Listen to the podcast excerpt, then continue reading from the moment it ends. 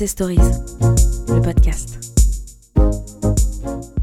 Donc, euh, juste deux mots pour vous donner les, dates des prochaines conférences. euh, J'aime bien euh, profiter de cette tribune pour faire un peu de publicité pour la suite. Nous recevrons Stéphanie Giquel le, le 25 avril. Stéphanie Giquel et son mari Jérémy ont- ont- sont des sportifs de haut niveau. Ils ont traversé l'Antarctique à pied et euh, sans aucune assistance pendant 72 jours. Et c'était un exploit absolument formidable. Et ils viendront nous parler de, justement du fait que les limites que l'on se fixe euh, sont les seules euh, qui existent. Donc c'est un, ce sera, je crois, un événement assez, assez. Elle n'est pas connue, elle n'est pas connue comme Monsieur Chevènement, mais elle, elle, a, vraiment fait un exploit incroyable. Elle, fait régulièrement des grands marathons autour du pôle Nord. Elle fait des, des grands treks dans les Alpes pendant trois jours sans. En, je sais pas, 150 km avec je ne sais plus combien de cols. Et c'est vraiment des, exploits qui, dépassent l'imagination, surtout, euh, surtout à mon âge évidemment, mais enfin en général. Donc ça c'est le, le 25 avril et le 12 juin, euh, je recevrai euh, Vladimir Fedorovski qui nous parlera de Poutine et de Poutine de A à Z, qui sera le titre de son nouveau livre. Donc merci de noter ces dates si vous le voulez bien. Voilà, maintenant je reviens à notre conférence ce soir. Donc je suis très honoré de vous accueillir, Monsieur Chevènement, au nom de l'association HEC Alumni et, et de ce cycle de l'Arrache. Donc euh, j'ai le plaisir d'organiser depuis plus de dix ans.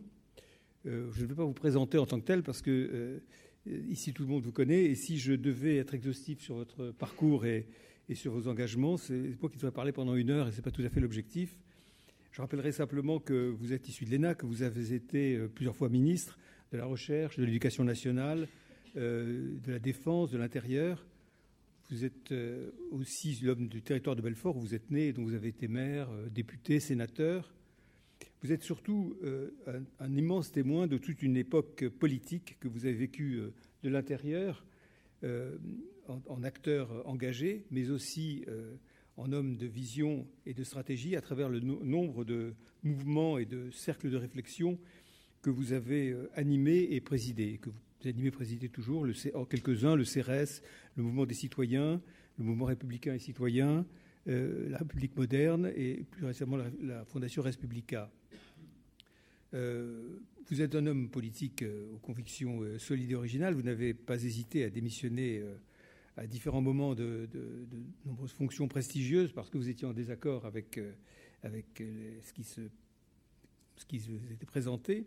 C'est pour cela qu'au-delà de l'homme politique, je crois que vous êtes un, homme d'État, une qualité qui se fait rare, et ce n'est pas étonnant que nombre de nos hommes politiques actuels se réfèrent euh, de vous dans le, tourbillon, dans lequel nous vivons, euh, au même titre qu'ils se réfèrent du général de Gaulle, de Clémenceau ou de, euh, ou de Philippe Seguin. Bon, nous avons la chance de, de vous avoir ici ce soir, les autres c'est plus difficile, et donc vous allez nous parler ce soir de votre vision euh, et, nous éclairer et peut-être nous rassurer sur votre vision de la France, du monde et de la France dans le monde, et euh, notamment en- en- autour de ce que vous avez écrit dans votre dernier livre, euh, Un défi de civilisation, dont je signale d'ailleurs qu'il sera vendu par notre libraire et M.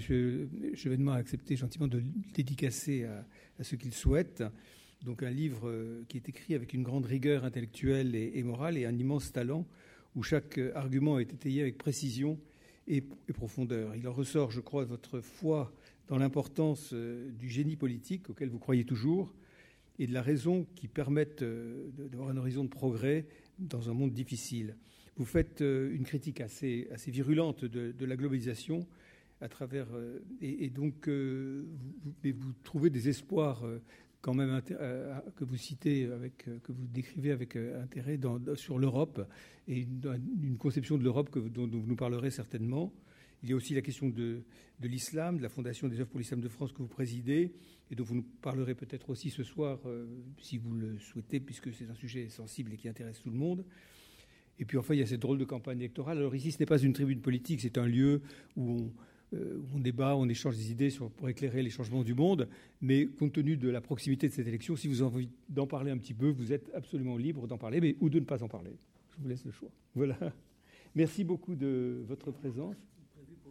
Alors il y a une partie, euh, si vous voulez parler pendant une 45 minutes, une heure, comme vous le souhaitez, et puis ensuite il y aura une 35, 40 minutes, 45 minutes de questions. Voilà.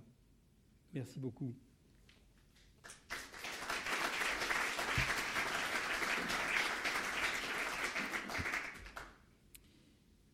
Mesdames, messieurs, bonsoir. Je ne vais pas vous parler de mon livre, ni de la campagne électorale. D'abord, mon livre est une œuvre de labeur. Ce sont deux ans de travail passés à ma table. Hein, je ne l'ai fait écrire par personne. Et j'ai voulu simplement résumer ce que je pensais en profondeur de quelques grands sujets qu'on n'a pas l'habitude de rapprocher. Donc euh, je pars des attentats de 2015-2016 parce qu'ils ont provoqué un effet de sidération. J'essaye d'analyser l'arrière-plan en montrant que, évidemment, derrière ces attentats, il y a d'immenses ressentiments. En faisant une analyse du chaos dans lequel le Moyen-Orient se trouve plongé depuis déjà plusieurs décennies et de ce qui se passe évidemment dans notre société. Qu'on s'en avise ou qu'on refuse de s'en aviser. Et bien évidemment, ce n'est qu'une mise en bouche. Ça occupe quand même les 100 premières pages du livre. Euh, la deuxième partie s'intitule comprendre, et c'est une analyse de ce que sont les 40 dernières années, de ce qu'a été la victoire du néolibéralisme au tournant des années 1980, comment cela s'est fait, comment le mode de production s'est transformé, comment on est passé d'un capitalisme fordiste à un capitalisme financier mondialisé, et quelles conséquences cela a eu. Car naturellement, je ne vais pas refaire l'histoire de toutes les mondialisations, en commençant par la mondialisation ibérique au XVIe siècle, la mondialisation britannique au XIXe siècle, qui a abouti à 1914, et dont on voit qu'elle est étalée sur euh, plus d'un demi-siècle et qu'elle est séquencée. Par exemple, à partir de 1873, il y a une crise, un ralentissement, une montée du protectionnisme qui n'empêche pas cependant le maintien de la croissance et même une reprise de la croissance dans les années 1900, euh, autour des années 1900, en même temps que se manifestent des tensions géopolitiques qui vont aboutir à la guerre de 1914-1918, qui est la boîte de Pandore qui s'ouvre sur ce qu'un historien britannique, Eric Hobsbawm, a appelé le court XXe siècle, qui est aussi le siècle soviétique, 1917, la révolution d'octobre, hein, c'était il y a 100 ans. Hein. Donc quand on parle des anniversaires, je vais vous parler aussi des 60 ans du traité de Rome. Nous sommes dans un pays très commémoratif, où la célébration des anniversaires comporte une certaine part de, de comme toujours, mais enfin, euh, manifeste qu'on essaye de se repérer dans un monde assez opaque. Donc, la mondialisation britannique, je l'avais analysée dans un livre précédent intitulé 1914-2014, L'Europe sortie de l'histoire, avec un point d'interrogation. Et on peut analyser la mondialisation américaine, parce que c'est sous l'égide des États-Unis qu'elle s'est réalisée. Il y a toujours un patron dans la mondialisation, il faut toujours qu'il y ait une puissance euh, qui euh, fixe les règles et les fasse respecter. La mondialisation américaine comporte plusieurs phases. Il y a la phase de reconstruction des pays détruits par la guerre et qui aboutit à une certaine érosion de la puissance américaine qui reprend le dessus. 1971-1976, c'est la rupture du lien qui unit le dollar à l'or, ce sont les accords de la Jamaïque qui vont instituer le dollar comme monnaie mondiale. C'est aussi les chocs pétroliers qui vont naturellement remettre l'Europe à sa place. Et avec l'élection de Thatcher et Reagan dans les pays anglo-saxons, c'est une nouvelle ère qui commence et qui, du point de vue économique,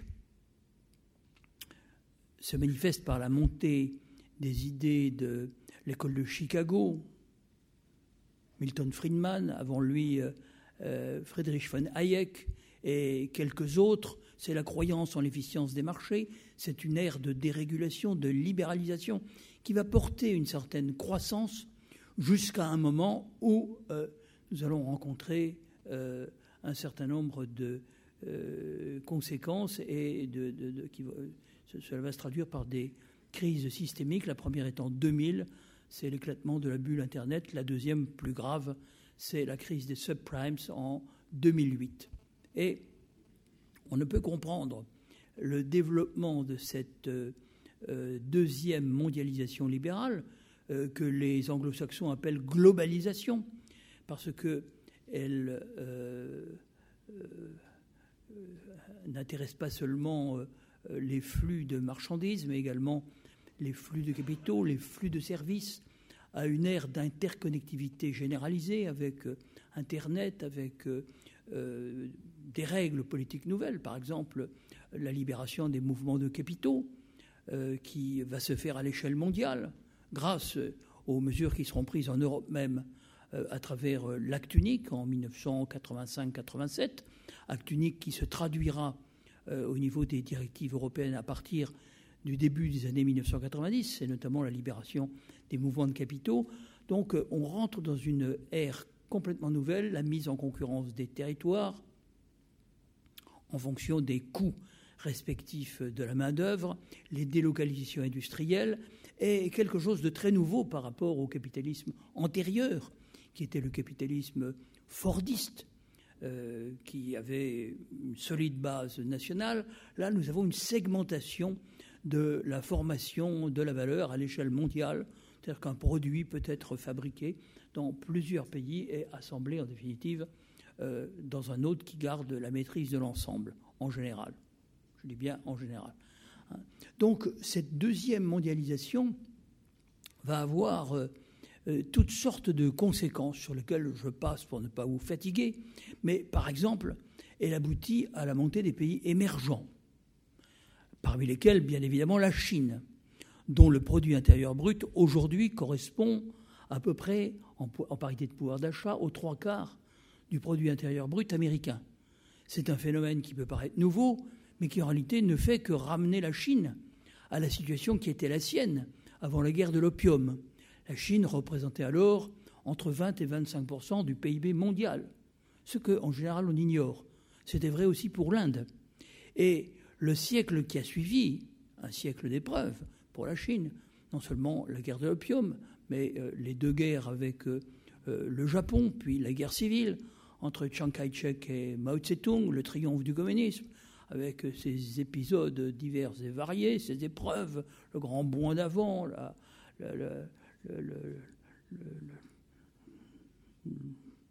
révolution culturelle, hein, qui a fait parler d'elle jusque à la fin des années 70.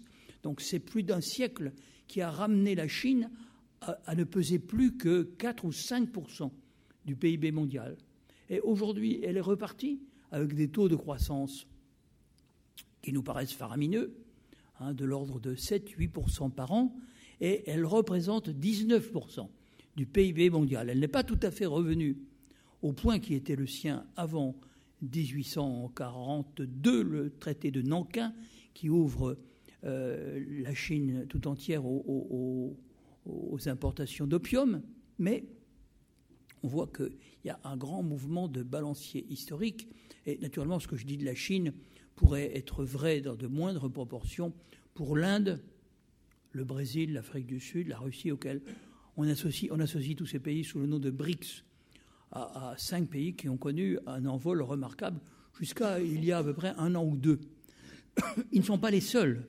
Si vous regardiez avec un peu plus d'attention, vous verriez que euh, le Vietnam, la Thaïlande, la Turquie, même l'Iran sous embargo, d'autres pays en Amérique latine, ont connu également euh, une expansion remarquable. L'Afrique elle-même hein, a euh, connu une croissance dont on ne la croyait pas capable il y a encore une dizaine d'années.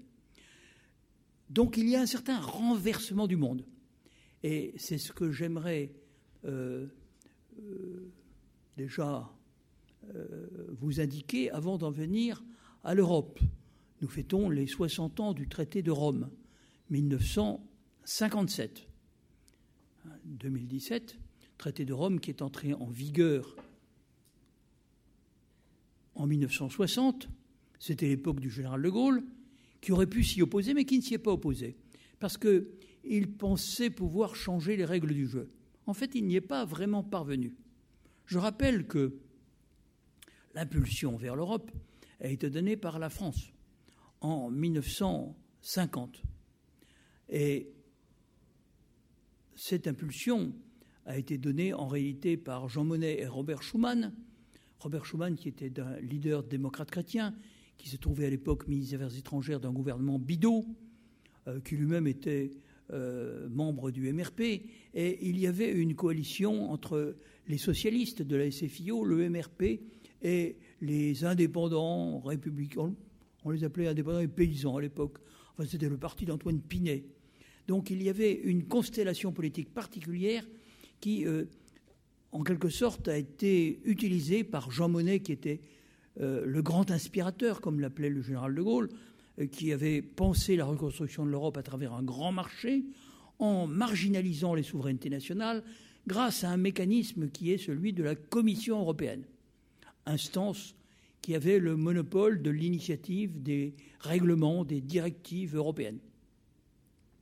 Et naturellement, les États, qui n'étaient que six à l'époque, avaient un pouvoir d'opposition, ou d'amendement, mais ils ne pouvaient pas faire autre chose que dire à la fin oui ou non. Et je vous montrerai comment ce mécanisme permet de bien comprendre comment nous sommes arrivés à la situation euh, d'aujourd'hui. Parce que l'Europe marche par consensus. Autrement dit, il faut soit dire non et se mettre en dehors du jeu, soit, à travers quelques compromis, finir par dire oui et avancer quand même. de sorte qu'un sociologue allemand, qui est l'auteur d'un livre intitulé L'Empire européen, dit que cet empire marche à la peur, à la peur d'être en quelque sorte marginalisé, mis de côté. Cette peur que les Anglais ont quand même vaincu, puisqu'ils ont choisi le Brexit. Mais ça vient longtemps après. Donc je vous parle des débuts de l'Europe. Euh, jamais Jean Monnet, qui était un économiciste, qui euh, politiquement considérait que l'affaire était entendue après la Deuxième Guerre mondiale, après l'effondrement euh, français de 1940, l'hégémonie américaine était établie pour toujours.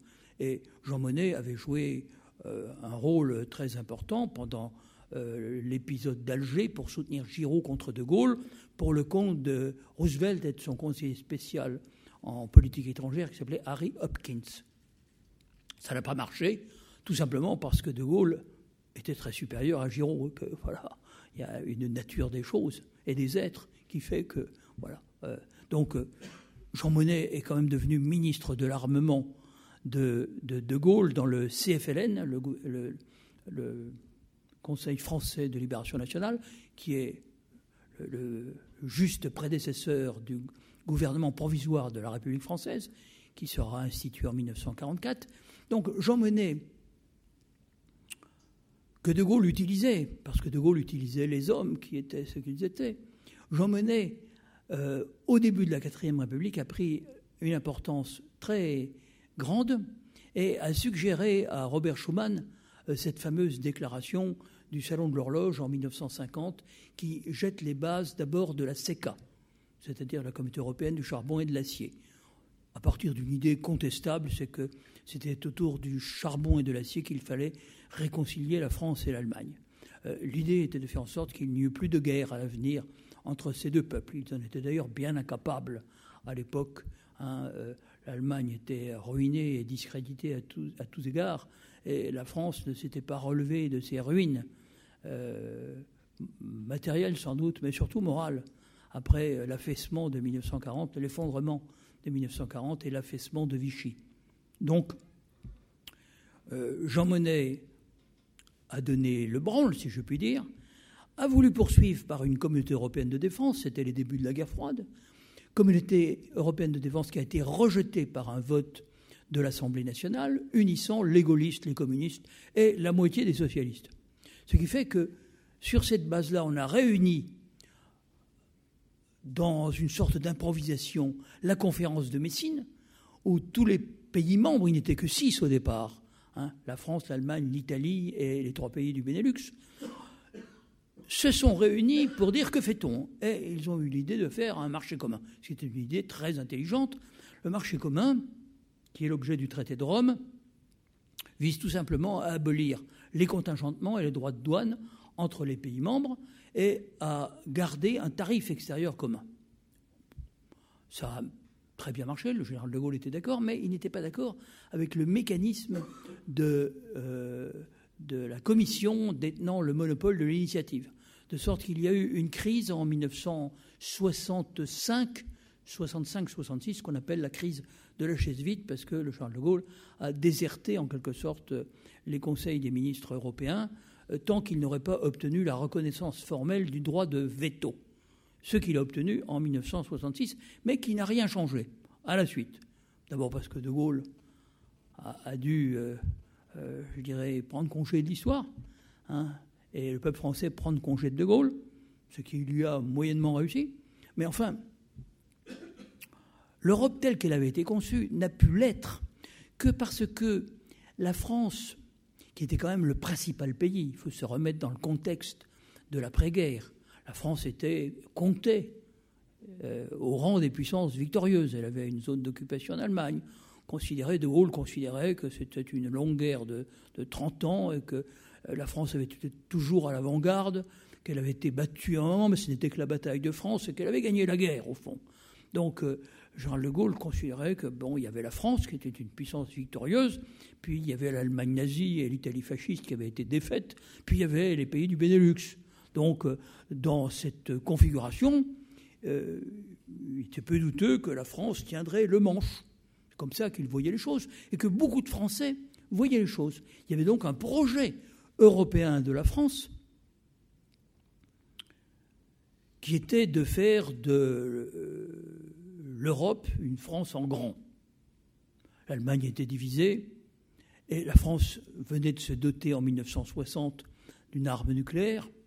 Donc voilà la, vision qui a fait dire au général de Gaulle, dans une formule que je n'admire pas, l'Europe, enfin que je n'admire pas, euh, elle pourrait être admirable dans un autre contexte, euh, l'Europe est le levier d'Archimède de la France, est en politique étrangère, si je me souviens bien, Hein, le levier d'Archimède de la politique étrangère de la France.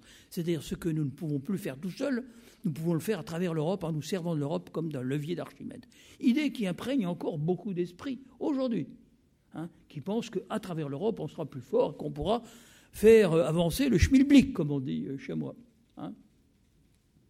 Les choses ne sont pas passées tout à fait de cette manière-là.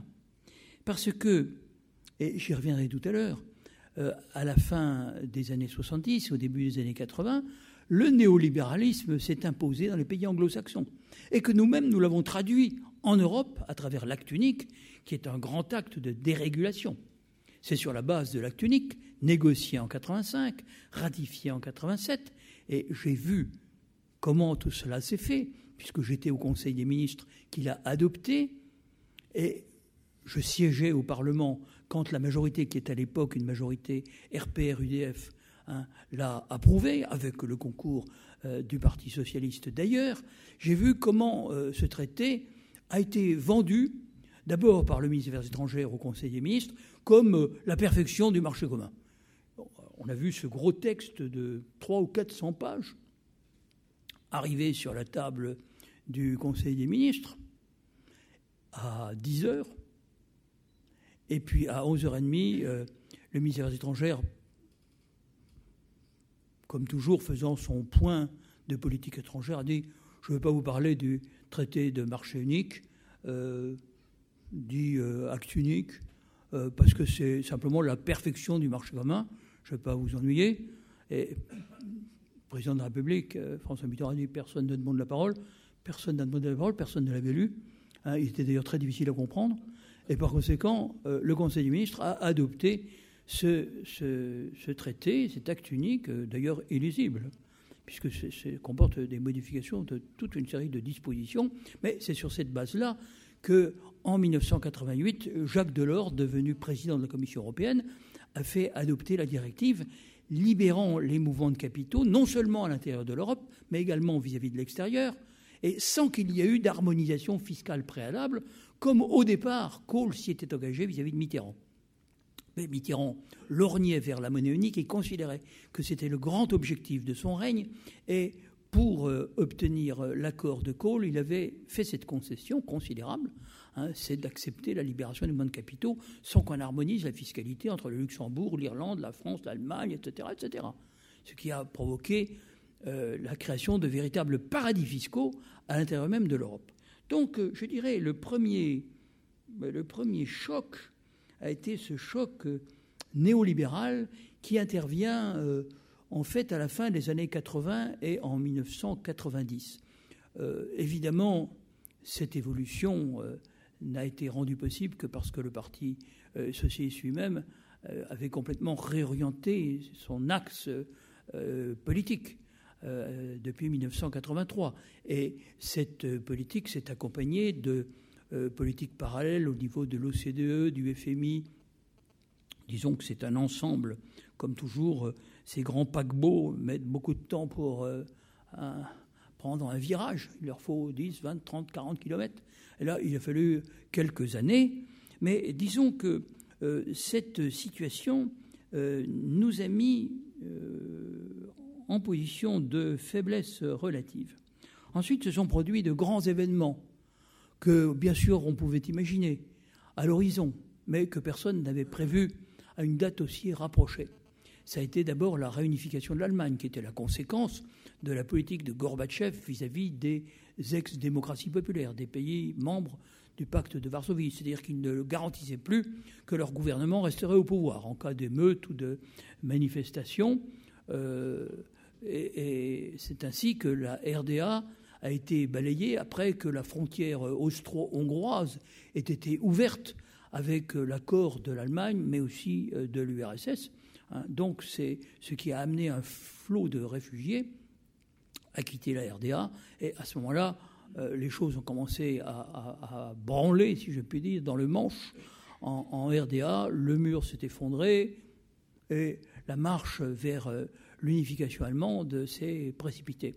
En l'espace de moins d'un an, euh, l'Allemagne s'est réunifiée grâce à, il faut le dire, une idée assez remarquable qui était la conversion du, du marque euh, est-allemand euh, à la parité de 1 Deutschmark, ce qui évidemment ne correspondait pas à la réalité économique, mais qui politiquement a fait que l'Allemagne de l'Est s'est engouffrée dans l'Allemagne de l'Ouest et euh, que les lenders allemands de l'Est ont voté leur réunification à l'Allemagne dans des élections qui ont dû avoir lieu en mars 1990.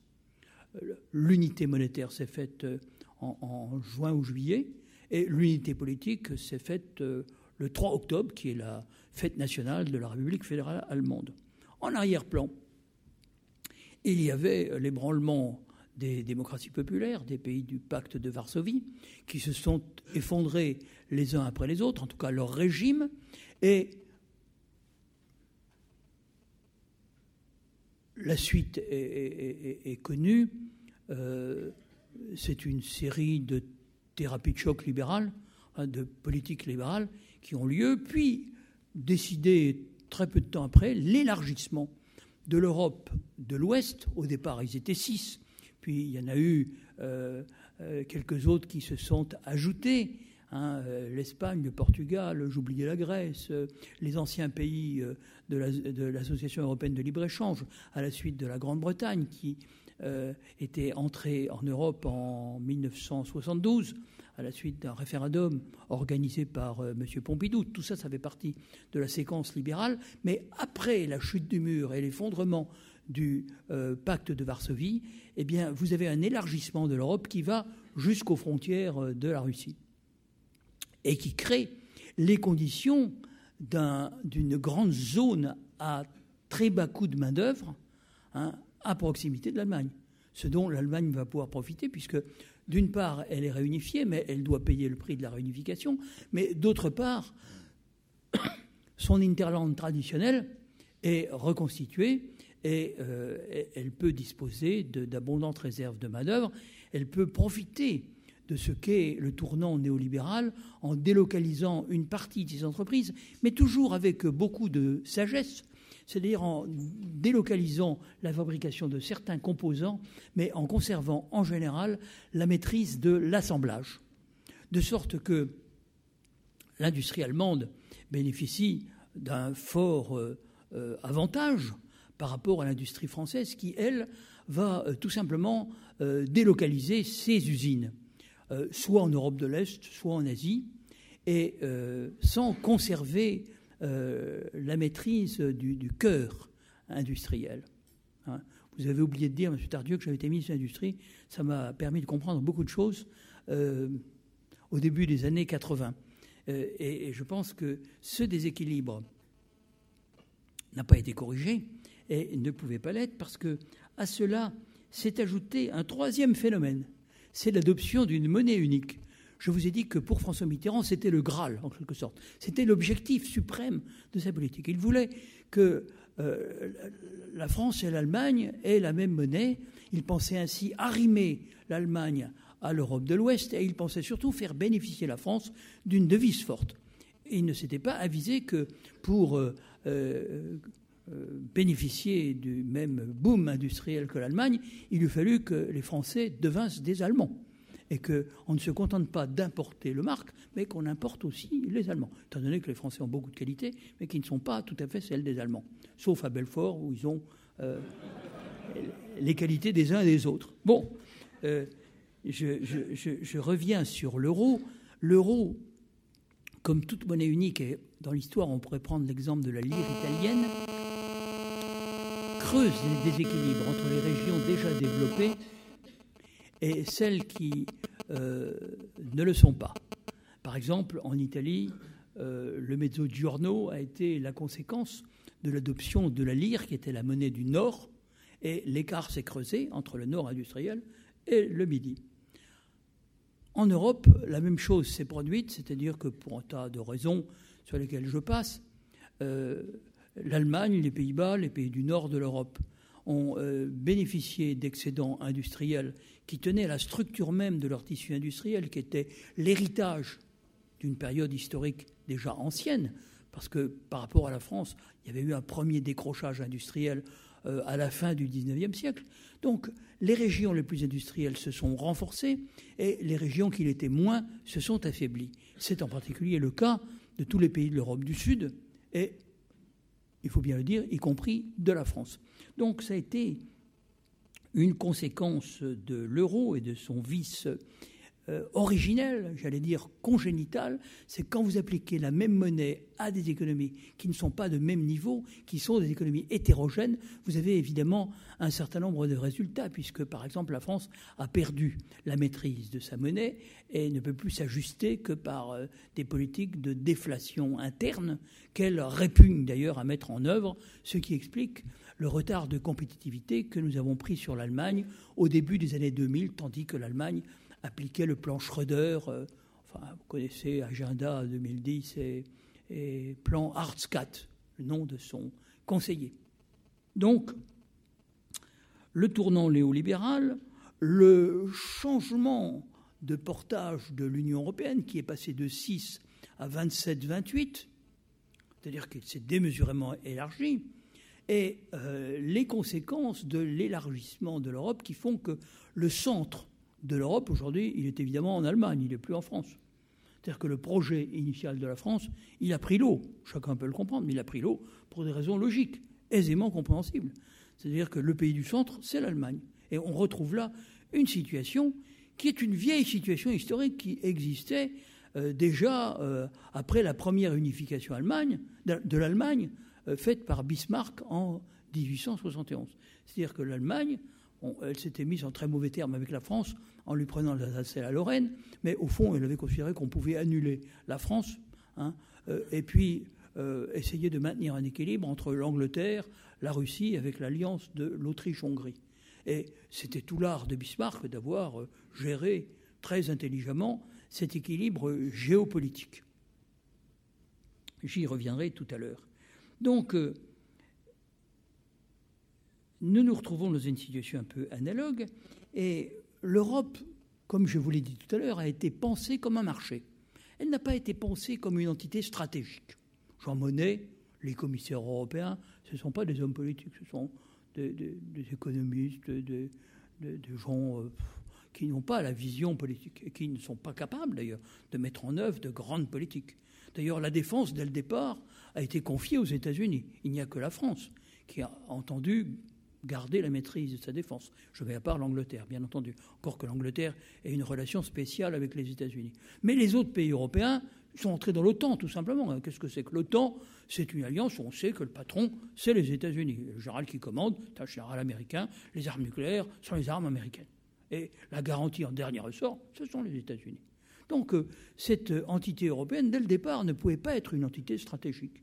Et d'ailleurs, d'ailleurs nulle part manifestée comme telle. Vous prenez par exemple euh, le Moyen-Orient, l'Europe est aux abonnés absents. Vous prenez l'Afrique, on cherche en vain le linéament d'une politique européenne. L'Asie, n'en parlons pas. Hein, la relation avec la Chine, tout ça, c'est quand même de la grande politique. L'Europe est, vraiment absente. Donc, euh, cette entité non stratégique qu'est l'Europe va rencontrer euh, une puissance à l'Est dont elle avait oublié qu'elle existait encore, qui est la puissance russe, ou ce qui restait de la puissance russe. Euh, c'est-à-dire une puissance qui n'était pas seulement celle de l'Union soviétique, mais avant l'Union soviétique, celle de l'Empire russe, qui était une réalité euh, impressionnante. C'était notre allié avant 1914. Et les Allemands avaient tendance à surestimer le danger russe, d'où leur attitude en 1914 quand euh, ils ont mis en œuvre le plan Schlieffen pour euh, éliminer la France, en pensant ensuite pouvoir se retourner contre la Russie et se débarrasser de ce qui était à leurs yeux le danger principal. Donc euh, c'est une, une, vieille réalité. Je n'évoque pas la Deuxième Guerre mondiale, l'agression nazie de 1941, le tournant de la guerre qui est Stalingrad, le reflux des armées allemandes et l'occupation de l'Allemagne, sa division, sa coupure en deux, en même temps que l'Europe, entre d'une part les soviétiques et d'autre part les alliés sous euh, la bannière euh, principalement américaine, avec un petit drapeau anglais, un tout petit drapeau français, mais enfin, pour l'essentiel, ce sont les États-Unis. Et c'est ça qui va structurer l'après-guerre. Donc, euh, l'Europe avait l'idée, l'Union européenne avait l'idée qu'elle pouvait imposer ses règles en matière de concurrence, qu'elle pouvait imposer ses normes, ses valeurs, ses standards, en passant des accords euh, avec les pays de l'Est qui étaient ses voisins immédiats, c'est-à-dire euh, l'Ukraine, euh, la Moldavie, l'Arménie, la Géorgie, la Biélorussie peut-être.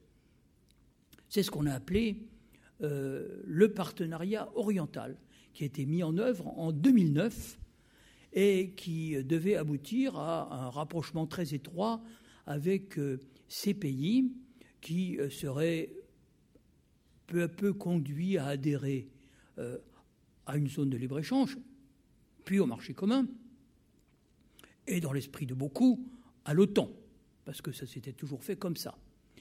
Donc, on ne s'est pas avisé que, ce faisant, on allait entrer dans la sphère des intérêts russes immédiats car euh, pour les Russes, l'Ukraine, c'est presque une partie de la Russie. Je dirais, c'est la Russie qui est c'est la Russie originelle. Et l'Ukraine est un pays un peu artificiel, en ce sens que sa partie occidentale est polonaise, elle était même austro-hongroise avant la guerre de 1914. Euh, Vive s'appelait Lemberg. Après euh, la Première Guerre mondiale, elle s'est appelée Lvov, parce qu'elle est devenue polonaise. toute cette partie qui est uniate, c'est-à-dire catholique mais de rite euh, orthodoxe, toute cette partie regarde incontestablement vers l'Europe beaucoup plus que vers la Russie.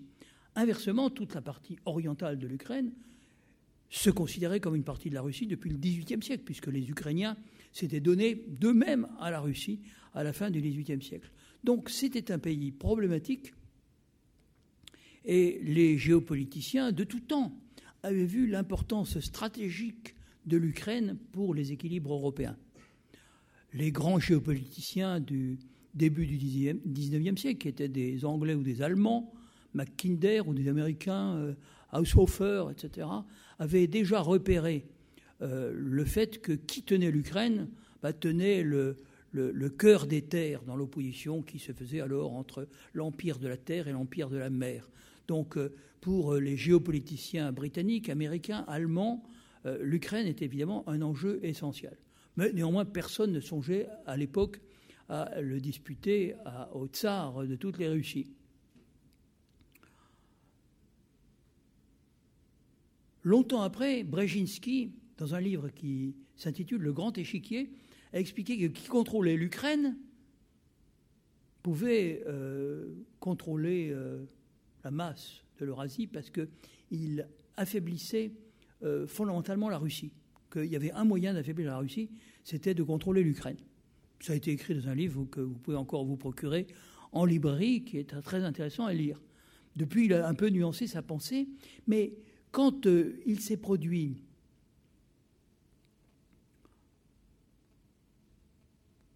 les événements dont il faut vous rappeler, parce qu'ils ne sont pas si récents, 2013-2014, quand euh, euh, la Russie a voulu dissuader l'Ukraine de signer un accord d'association avec l'Europe en lui proposant des financements beaucoup plus importants d'ailleurs Hein, et alors que la Russie et l'Ukraine étaient déjà en zone de libre-échange depuis l'époque soviétique, à ce moment-là, euh, les choses euh, ont commencé à mal tourner. Euh, Poutine est allé à Bruxelles et m'a raconté la manière dont il avait été reçu par Barroso et par Van Rompuy, lui disant Mais vous n'avez pas à vous mêler de cette affaire, ça ne vous regarde pas, ce ne sont pas vos oignons. Hein. Et ensuite suivait un mot grossier Allez vous faire, hein, que j'ai fait traduire deux fois pour m'assurer que c'était bien l'expression qu'il avait employée. Et disons qu'à ce moment-là, il y a eu des manifestations, les manifestations de Maïdan, soutenues par un certain nombre de responsables occidentaux. Euh, un accord intervenu et co-signé par les deux ministres des Affaires étrangères allemands et français, et même le polonais, qui prévoyait des élections présidentielles à la fin de l'année. Mais cet accord n'a pas été respecté, il a été rejeté par la Rada, c'est-à-dire l'Assemblée nationale ukrainienne, Yanukovych, qui était peut-être un président corrompu, mais qui était en tout cas un président élu, a été contraint de s'enfuir euh, en Russie, et euh, un régime euh, nouveau s'est institué, dans lequel nous avons salué une révolution, la révolution de Maïdan, révolution européenne, Tandis que les Russes disaient, mais ce n'était pas une révolution, c'est un coup d'État. Les deux interprétations se recoupent parfaitement, car pour les uns, c'est une révolution, pour les autres, c'est un coup d'État. Mais en fait, c'est la même chose. Et à ce moment-là, on s'est rendu compte que, évidemment, des intérêts géopolitiques extrêmement puissants se heurtaient à nouveau. Je ne vous apprendrai rien en vous disant que pour les Russes, le fait d'avoir un œil sur la Méditerranée orientale, à travers la mer Noire, est, une chose euh, très importante du point de vue de leur politique étrangère, qui est dominée par la crainte qu'ils ont de l'islam. N'oubliez jamais qu'il y a 20 millions de musulmans en Russie. Et ils veulent être présents dans cette région du monde, et pour l'être, ils doivent contrôler le port de Sébastopol, qui dans l'imaginaire russe est évidemment un port russe. La guerre euh, de Crimée au XIXe siècle, euh, la Deuxième Guerre mondiale, avec le siège de Sébastopol qui dure pendant plus d'un an, donc Sébastopol est une ville russe. D'ailleurs, personne ne peut le contester, puisque la population y parle russe. Et d'ailleurs, on peut dire que l'Ukraine est russe aussi, euh, dans la mesure où elle a été annexée par la Russie euh, à la fin du XVIIIe siècle, à l'époque de Catherine II et de Potemkin, du prince Potemkin, qui l'ont prise à l'Empire ottoman, ce qui fait qu'il reste évidemment à peu près 10%, un peu moins, de Tatars, qui sont la population originelle. Il y avait un Khanat de Crimée, mais les Russes y sont depuis la fin du XVIIIe siècle. Et c'est Khrouchtchev seulement en 1954 qui a rattaché la Crimée à l'Ukraine, parce qu'il était lui-même ukrainien, parce que c'était le 300e anniversaire du rattachement de l'Ukraine à la Russie, 1654, et que pour euh, les Ukrainiens, pour les Criméens, pardon, euh, c'était du pareil au même, parce qu'ils dépendaient de Moscou. Hein. Le vrai pouvoir, c'était le Parti communiste de l'Union soviétique, et les ordres venaient de Moscou, ils ne venaient pas de Kiev. Donc être rattaché à l'Ukraine ou à la Russie, c'était du pareil au même. Mais évidemment, les choses ont changé quand, sous l'impulsion de Brzezinski et des milieux néoconservateurs, se sont développées les révolutions oranges en Ukraine, mais aussi en Géorgie, en 2003-2004. À ce moment-là, les Russes ont beaucoup craint l'extension de l'OTAN, avec ce qu'elle peut signifier, le bouclier antimissile, etc., à des pays qui étaient euh, euh, plus que leurs voisins. C'est ce qu'ils appellent leurs étrangers proches. En fait, c'était leur substance même, hein, il y a encore euh, une trentaine d'années. Et on peut comprendre la réaction russe, bien que moi personnellement je ne l'ai pas approuvé, hein, de l'annexion de la Crimée, de l'organisation du rattachement après référendum, parce que la population incontestablement se sent plutôt russe, donc il y a eu un référendum qui donnerait les mêmes résultats si on l'organisait aujourd'hui. C'est-à-dire qu'ils ont voté pour la Russie, mais euh, cela a été fait euh, en violation d'une convention dite de, je crois, Bucarest, hein, ou Budapest, je ne sais plus, euh, qui a été passée au début des années 90 et qui garantissait l'intégrité de, de l'Ukraine dans ses frontières deux principes, intégrité territoriale, autodétermination des peuples. Disons que pour euh, euh, la partie russe, euh, l'affaire est apparue d'importance parce que le bail qui donnait à la marine russe le port de Sébastopol avait été conclu sous Yanukovych pour une période qui allait jusqu'à 2000, je crois, 42, c'est-à-dire pour une bonne trentaine d'années. Et l'éviction d'Yanukovych signifiait que naturellement l'Ukraine pourrait rompre cet accord pour demander un raccourcissement de la durée du bail.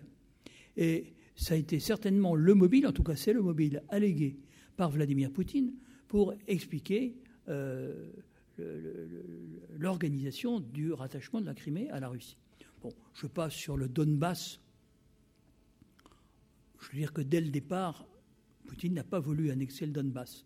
J'ai eu des conversations avec lui envoyées par le président français, Hollande, le 4 mai ou le 5 mai 2014, c'est-à-dire un mois avant euh, le sommet de Normandie, qui a mis sur pied le format dit de Normandie avec la France, l'Allemagne, la Russie et l'Ukraine, pour aboutir aux accords de Minsk, qui euh, tardent à s'appliquer pour des raisons sur lesquelles je pourrais revenir tout à l'heure si vous le souhaitez.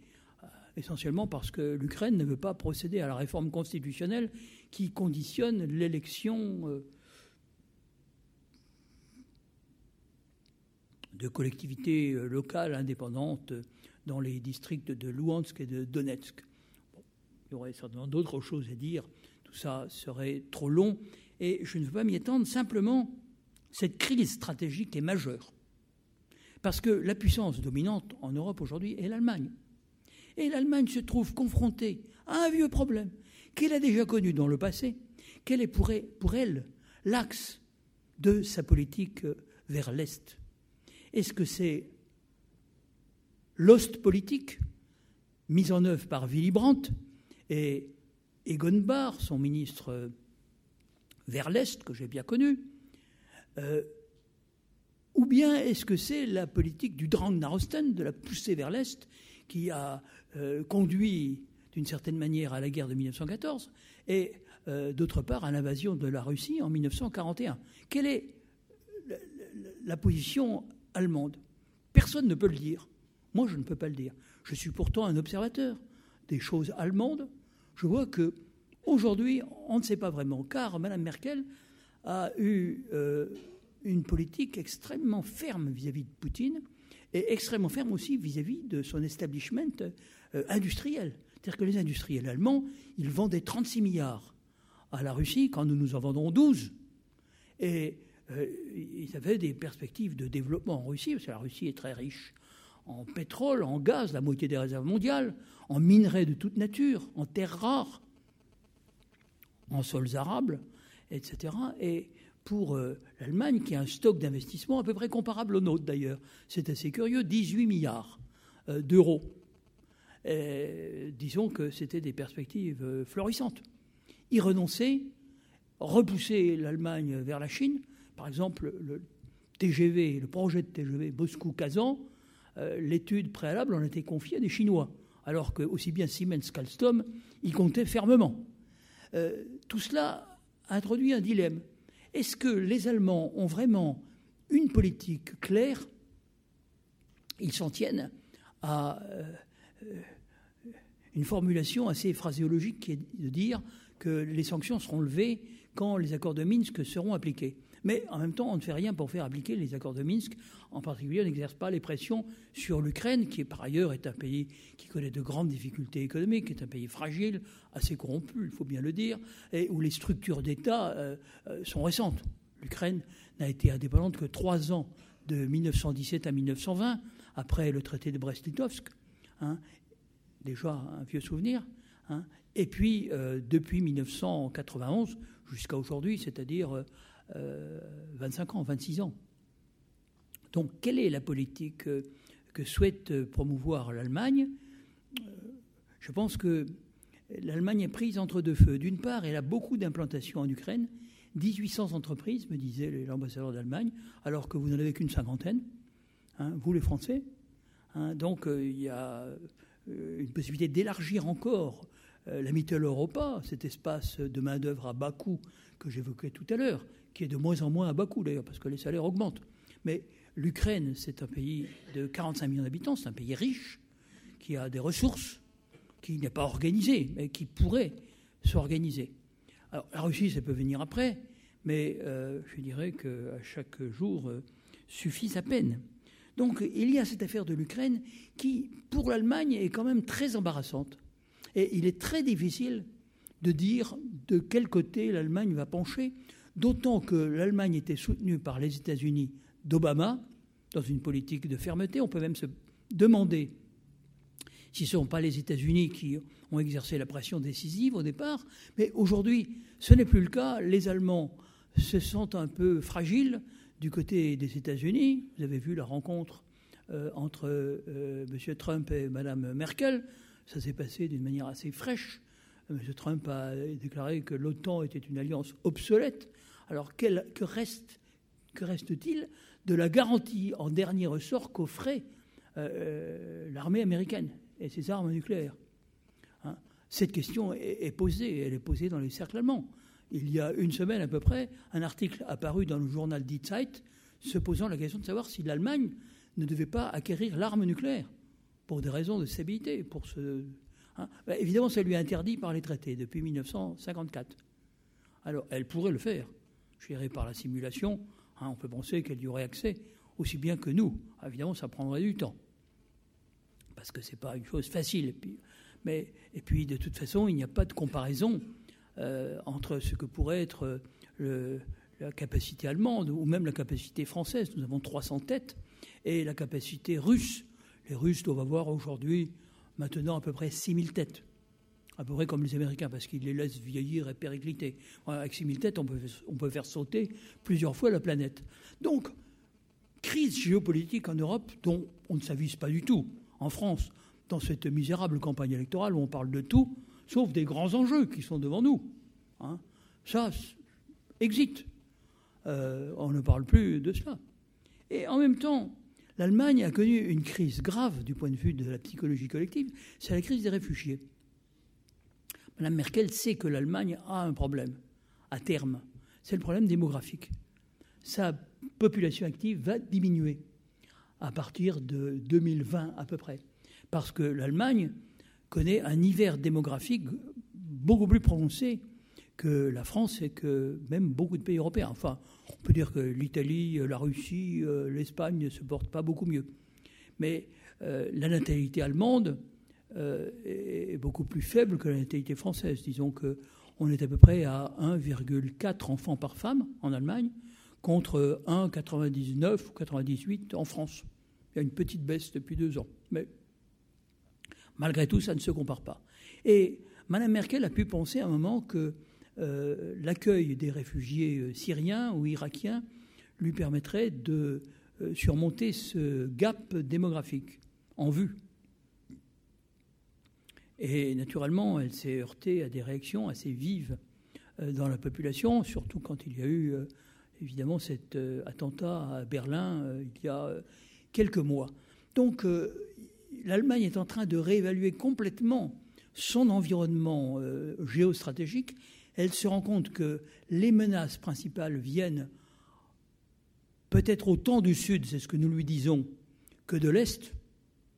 Et la question qui se pose est de savoir si elle va réévaluer sa politique africaine et pour enrayer les flux migratoires aisément prévisibles qui seront très importants puisque l'Afrique doit doubler sa population d'ici 2050 et la quadrupler d'ici 2100. Euh, Alors on peut imaginer que euh, certains pays amorceront d'ici là leur transition démographique, comme l'ont fait d'ailleurs le Maroc et la Tunisie.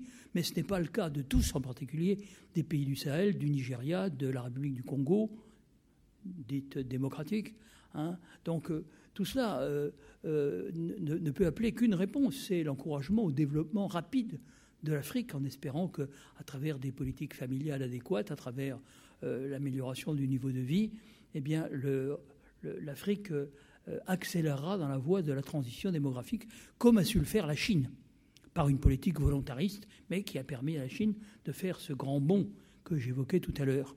Donc, voilà les problèmes que se pose euh, l'Allemagne et euh, en même temps l'Europe, parce qu'aujourd'hui on ne peut plus raisonner Europe sans parler d'Allemagne, puisque c'est le pays du cœur, c'est le pays qui est en bien des domaines décisionnaires. Certains parlent de semi, semi-hégémonie géoéconomique. Moi, je dis que ça ressemble plutôt au Saint-Empire romain germanique, mais sauf la dimension militaire, puisque les États-Unis euh, se sont en quelque sorte approprié la dimension euh, de la défense, la défense en dernier ressort, enfin pour l'essentiel de la défense. Et euh, l'Allemagne est, donc quand même en situation de co-hégémonie avec les États-Unis. Elle a l'hégémonie économique, les États-Unis gardent l'hégémonie diplomatico-militaire. Alors l'Europe, avec euh, toutes ces crises que j'ai évoquées, mais elle connaît aussi une crise institutionnelle inévitable, car euh, une Europe qui ne sait plus où elle va, qui est comme un bateau dématé au milieu d'une mer tempétueuse, elle s'interroge forcément ces instances dirigeantes ont comme caractéristique commune de n'être pas élues.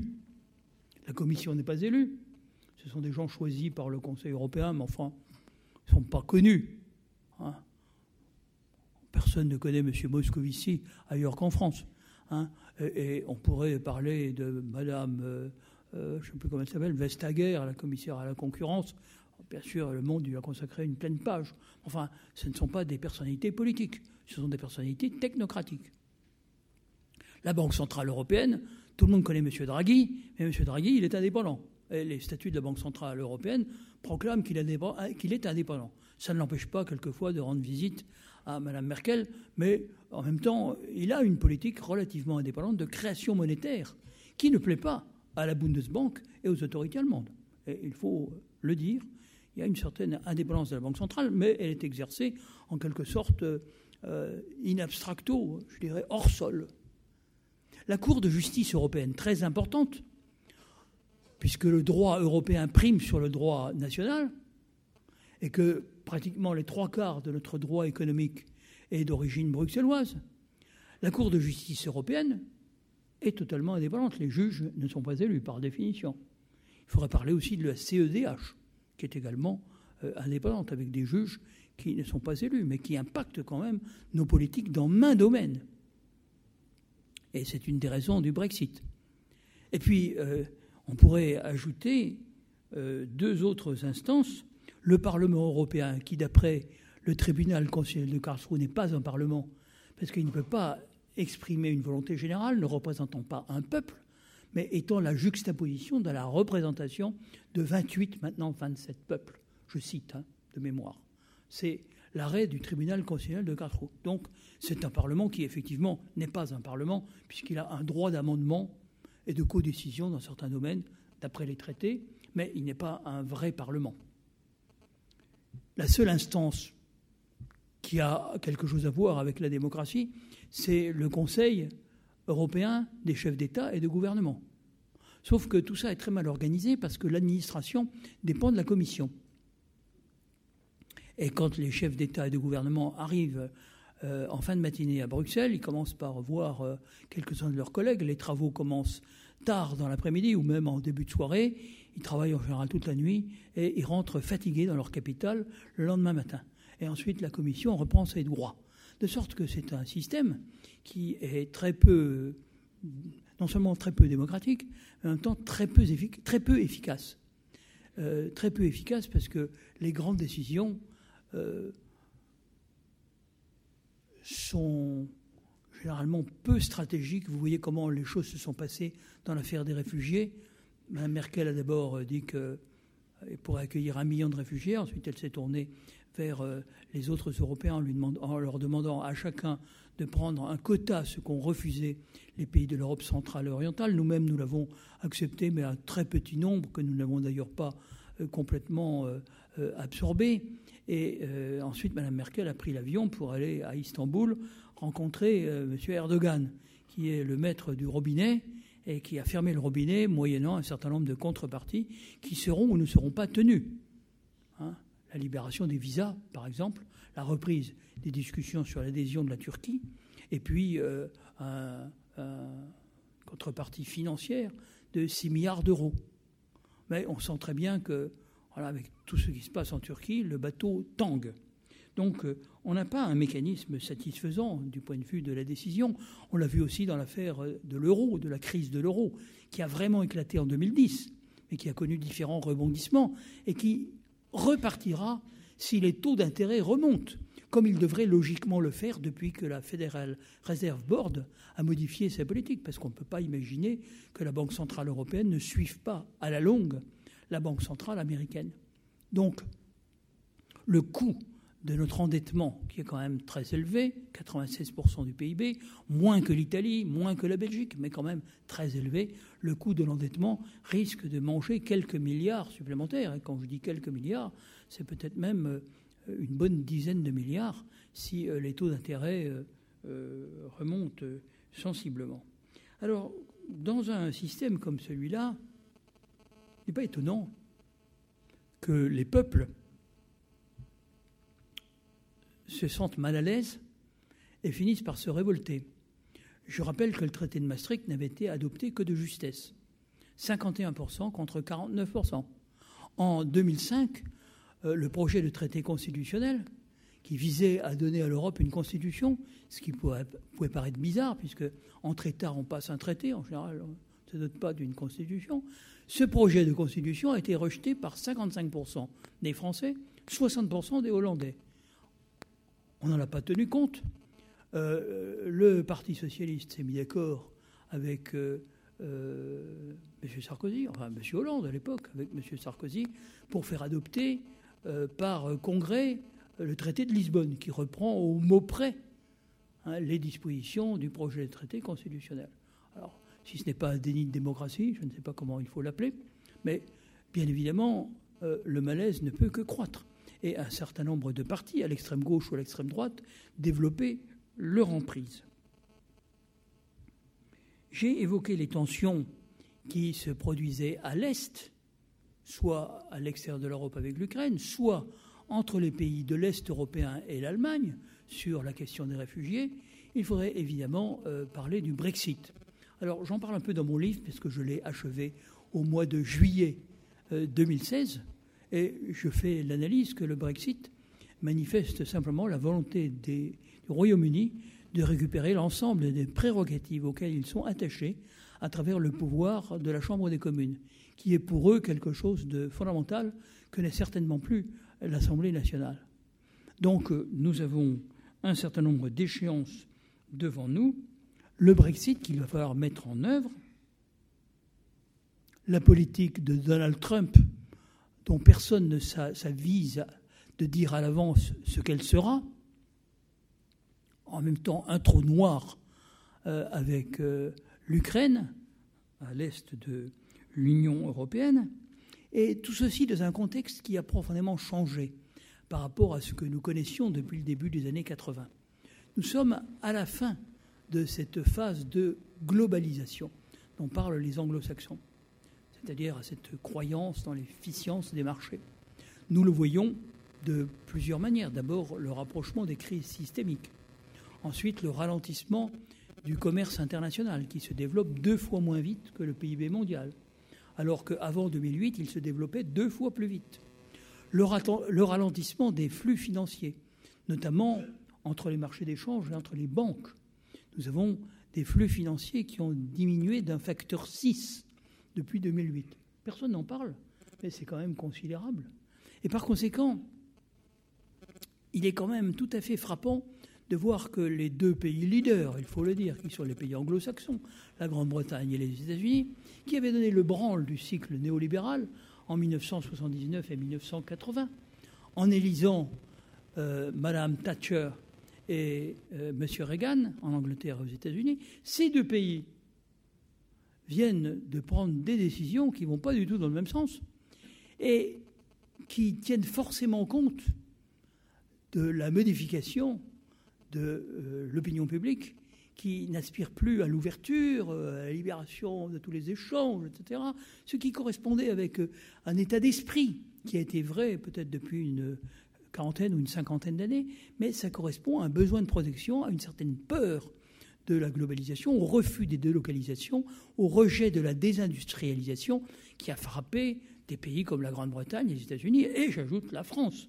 Alors, moi, j'étais ministre de l'Industrie au début des années 80, il y avait 6 millions de personnes qui travaillaient dans l'industrie. Aujourd'hui, 3 millions. Alors, je veux bien que la productivité est augmentée et que nous soyons fiers de notre productivité, mais nous constatons aussi euh, le départ de nos usines. Et la question qui se pose est de savoir si euh, nous n'allons pas devoir euh, renverser notre politique, mais dans quel cadre? Dans le cadre européen je mets un point d'interrogation. Mais dans le cas européen, nous ne maîtrisons plus rien. Car nous sommes prisonniers de l'Europe. Nous sommes piégés. On peut dire tout le mal qu'on pense de l'euro. Je ne m'en prive pas. Je pense beaucoup de mal du choix qui a été fait en faveur de l'euro. Je pense que c'est un choix catastrophique pour la France. Mais en même temps, je vous le dis franchement, je pense que de notre propre initiative, sortir de l'euro, n'aurait pas de sens. Il faut le faire avec l'Allemagne. Il faut que l'Allemagne en soit convaincue. À mon avis, elle peut en être convaincue par la politique aberrante de M. Trump. La politique de M. Trump va consister à euh, recréer des, protections ou des euh, dispositifs incitatifs à l'exportation à travers la fiscalité. Les entreprises vont déclarer leurs bénéfices en soustrayant les investissements et les salaires en ajoutant les exportations et en soustrayant leurs importations. De sorte que des entreprises comme Walmart vont payer beaucoup d'impôts, tandis que des entreprises comme General Electric, par exemple, vont euh, bénéficier d'un fort atout de compétitivité. Donc c'est cette réforme qui se prépare, dont personne ne parle vraiment, mais euh, je peux vous dire que dans les milieux économiques, il y a une grande inquiétude sur ce que sera cette réforme, hein, et qui peut en effet aboutir a euh, ruiné l'excédent allemand sur les États-Unis, qui n'est quand même que de 65 milliards. Je rappelle quelques ordres de grandeur que vous n'avez pas à l'esprit. L'Allemagne a un excédent de 250 milliards. La France a un déficit de 60 milliards par an, qui s'est encore accru au mois de janvier dernier, 8 milliards. Sur euh, les États-Unis, l'Allemagne a un excédent de 60 milliards. Elle est le seul pays européen à équilibrer ses échanges avec la Chine la Chine exporte 2000 milliards, l'Allemagne 1250. Vous voyez où sont les grands ateliers industriels, c'est la Chine et l'Allemagne. Et les États-Unis, bien sûr, ont des réserves de compétitivité et sont très puissants dans toute une série d'industries, notamment euh, pour tout ce qui touche euh, aux technologies de l'information. Euh. Mais malgré tout, la balance américaine, elle est déficitaire de 500 à 700 milliards selon qu'on inclut ou non les services. C'est colossal. C'est contre cela que Trump veut réagir. Et s'il le fait d'une manière euh, un peu trop brutale, l'Allemagne va se trouver déséquilibrée. Mais nous, nous sommes dans le même bateau. Et non seulement nous sommes dans le même bateau, mais nous, euh, je dirais, nous, nous, prenons l'eau, alors que ce n'est pas encore le cas d'Allemagne. Néanmoins, c'est la perspective qui est devant nous. Alors comment devons-nous euh, réagir? J'avais promis de vous laisser la parole. Je vois que Voilà, je dois parler depuis presque une heure. C'est le temps que m'avait donné M. Tardieu, hein, je crois. Donc, euh, je vais conclure en vous disant deux choses. Il serait important d'aboutir à un traité de sécurité européenne avec la Russie. Ce qui suppose que nous ayons une discussion avec les Allemands sur euh, ce que j'appelle la dissuasion élargie, c'est-à-dire la capacité de la dissuasion française à être une des garanties de l'équilibre européen, étant donné que d'autres dispositions peuvent intervenir. Il va de soi que l'Ukraine ne doit pas faire partie de l'OTAN, mais être un pays neutre à la, garantie, à la neutralité garantie par toutes les puissances membres du Conseil de sécurité, par l'OTAN d'ailleurs aussi bien que par la Russie, c'est la seule manière de nous tourner vers euh, les vrais défis qui sont au sud, qui sont évidemment ce qui se passe euh, au Moyen-Orient, ce qui se passe au Maghreb. Imaginez une seconde ce que serait la situation si euh, au Maroc, en Algérie, hein, les régimes actuellement au pouvoir venaient à être balayés par l'islamisme politique. Je pense que vous auriez des répercussions énormes à travers la Méditerranée auxquels nous ne sommes pas vraiment prêts à faire face. Non seulement nous ne sommes pas, prêts à y faire face, mais nous n'y avons pas réfléchi. Et cette euh, campagne des élections présidentielles, qui devait être l'occasion de débattre des grands problèmes que le pays doit résoudre et qu'il a devant lui, eh bien, elle est complètement ratée. C'est une campagne où on ne parle pas de ces choses-là. Hein. on ne parle pas de ces euh, grands défis qui sont à l'horizon, des équilibres géostratégiques, des équilibres économiques et monétaires, tout ça a disparu. Donc nous allons vers des secousses. Il faut s'y préparer et ces secousses interviendront dans un contexte politique qui sera troublé, parce que je ne suis pas sûr qu'il y aura une majorité évidente dans notre pays après le mois de juin. Je pense que ce n'est quand même pas une petite chose que d'avoir un parti d'extrême droite qui peut peser 40 ou 45 des voix.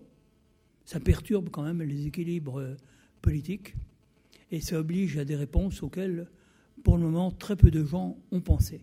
Si vous voulez en savoir plus dans le détail et dans vraiment le rapport qui unit la France et l'Allemagne, ou bien la France et la Russie, la France et l'anglosphère, vous pourrez vous reporter à mon livre Un défi de civilisation. Merci.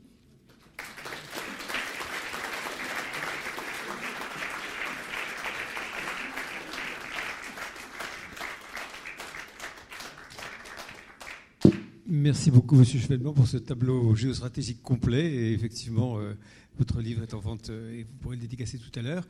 Euh, je, suis content quand même que vous ayez eu le temps de cette conclusion parce que votre tableau était quand même très pessimiste et vous avez ouvert quand même une perspective d'espoir dans, ce projet que vous, pour l'Europe que vous proposez, donc avec la Russie.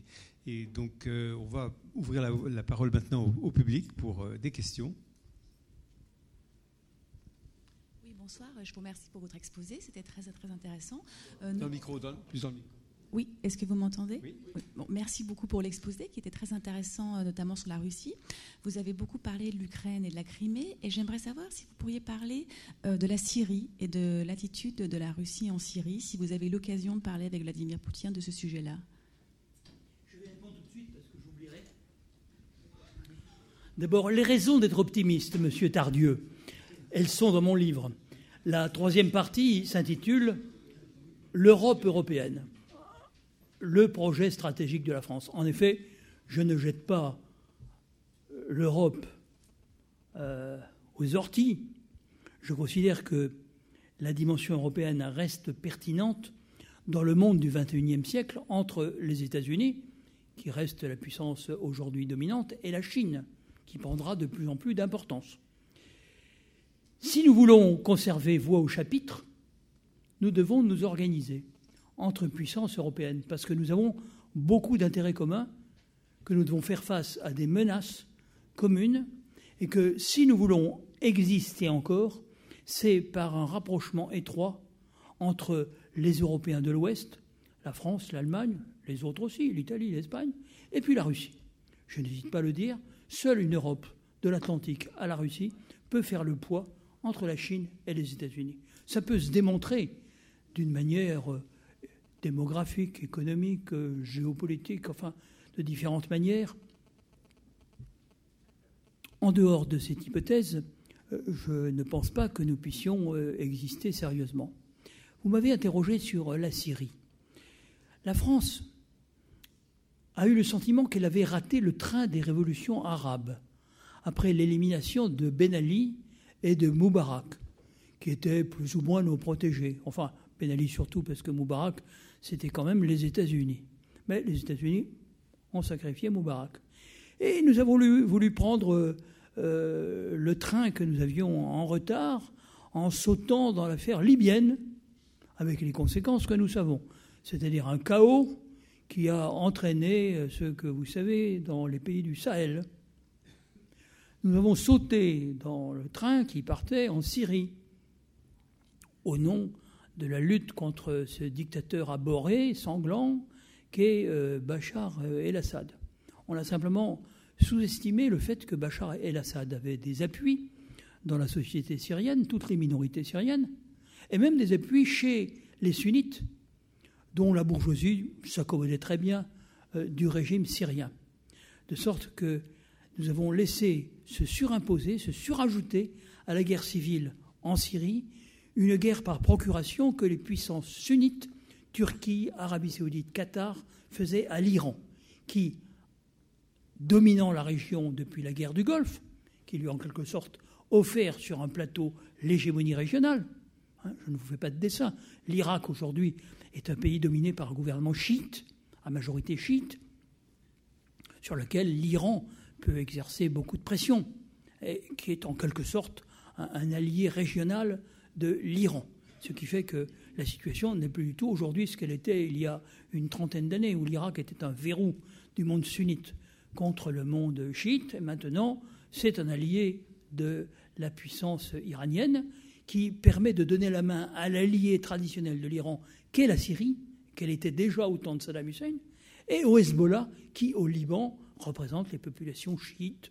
Je ne sais plus si elles sont au sud, sont au sud un petit peu à, l'est aussi dans la Beka.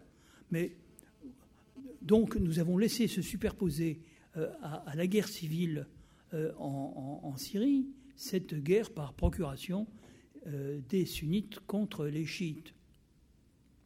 J'ajoute que la Russie avait traditionnellement ses intérêts en Syrie depuis l'époque soviétique, avait un port pour sa flotte à Tartus, dispose d'une base aérienne, et par conséquent, euh, nous nous heurtions également à un allié euh, géopolitique du régime de Bachar el-Assad.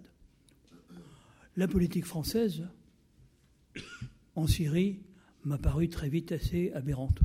Je m'en suis ouvert aux responsables pour les en convaincre. Euh, je veux dire, je n'y suis nullement parvenu. Euh, ni auprès du ministère des étrangères, ni auprès du président de la République. En 2013, nous sommes passés très près d'un événement qui aurait pu être très grave, c'est-à-dire euh, une frappe militaire contre, euh, contre Damas, en dehors de toute résolution du Conseil de sécurité, alors que nous sommes un membre permanent du Conseil de sécurité, avec des répercussions que je ne peux pas prévoir. Peut-être cela aurait-il hâté la venue au pouvoir des islamistes. Peut-être sera entraînée une réaction euh, russe. Je, ne sais pas dans quelle zone euh, nous serions entrés. À beaucoup d'égards, le président Obama, qui était vacciné par les précédents irakiens et afghans, d'où il avait retiré les troupes américaines, a considéré qu'il euh, valait mieux trouver un arrangement avec les Russes, c'est-à-dire le désarmement chimique du régime syrien plutôt que de procéder à des frappes sur euh, euh, des objectifs euh, militaires. Voilà, j'ai fait connaître mon opposition à la tribune du Sénat. Le ministre des Affaires étrangères était là. Je lui ai dit, mais il y a des circonstances où il n'est pas bon que la France se situe à l'ouest de l'ouest. Regardé, bon, il a fait une réponse très aimable. Hein. Il n'a pas voulu allumé un incident. Et j'ai formulé ma, mes analyses dans quelques articles. Je considère que nous nous sommes trompés. Daesh, qui est une création des deux guerres faites en Irak, a contaminé la Syrie. Mais en réalité, Daesh n'est pas le produit de la crise syrienne, comme le croient certains de nos dirigeants, avec lesquels je me suis entretenu, en leur expliquant hein, que si on refaisait l'historique, Daesh avait démarré en Irak, au lendemain de la chute de Bagdad, quand il y a eu d'abord Al-Qaïda, puis ensuite euh, il y a eu Daesh. Hein, une autre stratégie euh, après euh, le retrait des troupes américaines en 2010 ou 2011. Et que c'est le repli du régime syrien vers l'ouest, c'est-à-dire vers la partie utile de la Syrie, qui a dégagé les zones désertiques de l'est syrien, qui vont de Palmyre à la frontière syro-irakienne, qui a permis à Daesh de s'emparer de villes comme Palmyre, Deir ez-Zor, Raqqa, hein, et de progresser euh, vers euh, l'ouest, prétendant annuler ainsi les accords Sykes-Picot et réveillant les fantasmes, euh, je dirais, du colonialisme d'autrefois. Enfin, à mon avis, c'est une vision reprise par certains de nos orientalistes, mais assez profondément erronée parce que la frontière Sykes-Picot ne passait pas tout à fait par là. Elle englobait pour la France la partie de Mossoul et du, Kurdistan aujourd'hui euh, irakien. Bon, reste que nous avons persévéré dans cette politique au lieu de rechercher une alliance entre les Américains et les Russes pour euh, écraser Daesh et l'éliminer. Hein, nous avons euh, soutenu les forces d'Al-Nosra, qui, selon le ministère des étrangères, faisaient du bon boulot. Hein, quand elles tenaient Alep-Est, qu'elles tenaient en otage la population d'Alep-Est nous faisions voter des, résolutions au Conseil de sécurité des Nations Unies euh, sur euh, euh, des sujets apparemment humanitaires, alors qu'en réalité les choses étaient un petit peu plus compliquées que ce qu'on nous expliquait. Et Alep est tombé, les forces syriennes, avec leurs alliés russes et iraniens, ont repris le dessus. Des négociations se sont ouvertes à Astana avec un certain nombre de groupes, pas Al-Nostra, qui est une filiale d'Al-Qaïda, hein, parce que je rappelle qu'à Alep-Est, c'était euh, Al-Nostra qui tenait les, faubourgs de, l'Est de la ville. Donc nous sommes aujourd'hui euh, complètement marginalisés par une politique, euh, à mes yeux, à courte vue. Donc je pense que ça implique de la part de la France une révision générale de sa politique étrangère. Je pense que notre lecture de ce qu'est la Russie aujourd'hui est une lecture caricaturale, inspirée par une presse inculte, qui ne connaît pas réellement ce qu'est devenu la Russie, qui n'y est pas allé, qui ne sait pas que, évidemment, euh, la Russie a, connu depuis le début des années 2000, depuis même très exactement 1998, la dévaluation du rouble a connu une phase d'expansion à 7% par an jusqu'en 2013. Alors maintenant, elle est en phase de stagnation, mais elle a cessé de, régresser. Enfin, elle a légèrement régressé de 3% en 2014, de 1,5% en 2015 ou 2015-2016, et euh, cette année, elle est en croissance de 1,5%, comme nous. Hein. La Russie a d'immenses richesses. Nous sommes des pays complémentaires. C'est un grand pays européen. Hein. Nous lui devons notre salut national à l'occasion des deux guerres mondiales aussi.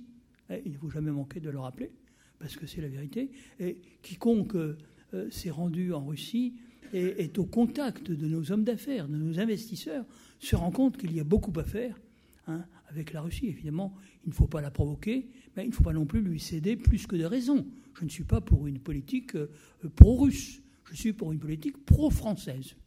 Hein. Et une politique pro-française, c'est une politique qui consiste à avoir la Russie dans son jeu, pas forcément contre soi, et à ne pas la diaboliser inutilement. Je pense qu'une euh, Europe équilibrée, c'est une Europe euh, avec la Russie, une Europe qui va de l'Atlantique euh, jusque même au Pacifique, jusqu'à Vladivostok. Hein. Il faut se rappeler toujours que sur 140 millions de Russes, il y en a 30 millions de l'Oural hein, et 110 millions qui sont de ce côté-ci. C'est un peuple européen. Je n'ai pas besoin de souligner ce que euh, la littérature, la musique, la danse, la peinture doivent euh, aux écrivains et aux artistes russes. C'est une aberration, mais qui correspond à une face de notre tempérament national. Euh, c'était déjà vrai quand vous lisiez, quand vous, lisiez, Custine En 1839, il écrivait La Sibérie commence à la Vistule. Alors il y a toujours eu euh, ce, fantasme qui était d'ailleurs peut-être plus justifié à l'époque qu'il ne l'est aujourd'hui. Mais je pense qu'il y a besoin de revoir notre politique euh, étrangère. C'est absolument essentiel si nous voulons défendre les intérêts de la France et sa liberté d'expression et de manœuvre dans le monde de demain. Parce que le monde de demain sera un monde difficile. Je vous l'ai dit, la Méditerranée ne sera pas un lac de paix. Hein. et l'Afrique, il faudra se lever de bonne heure pour apporter des solutions à ces problèmes. Donc, vous voyez, la lecture que je fais euh, de l'affaire syrienne rejoint un peu ce que je vous ai dit aussi sur euh, l'Ukraine. je pense que les responsabilités sont partagées. Les Russes ont réagi de manière euh, disproportionnée psychologiquement parce que eux-mêmes sont dans une forme de nationalisme obsidional. Ils ont, peur de l'Occident. Considèrent que l'Occident veut les réduire, veut les ramener aux frontières de la Moscovie, les envoyer dans leur forêt, hein, à la limite leur faire passer à nouveau sous le joug mongol. Hein, dont ils avaient eu quelques peines à s'échapper euh, au XIIIe, XIVe, XVe siècle. Donc voilà, sur la Syrie, euh, je pense qu'il euh, faut naturellement un gouvernement plus représentatif de ce qu'est la société syrienne à Damas. Mais ça ne doit pas être impossible de le négocier.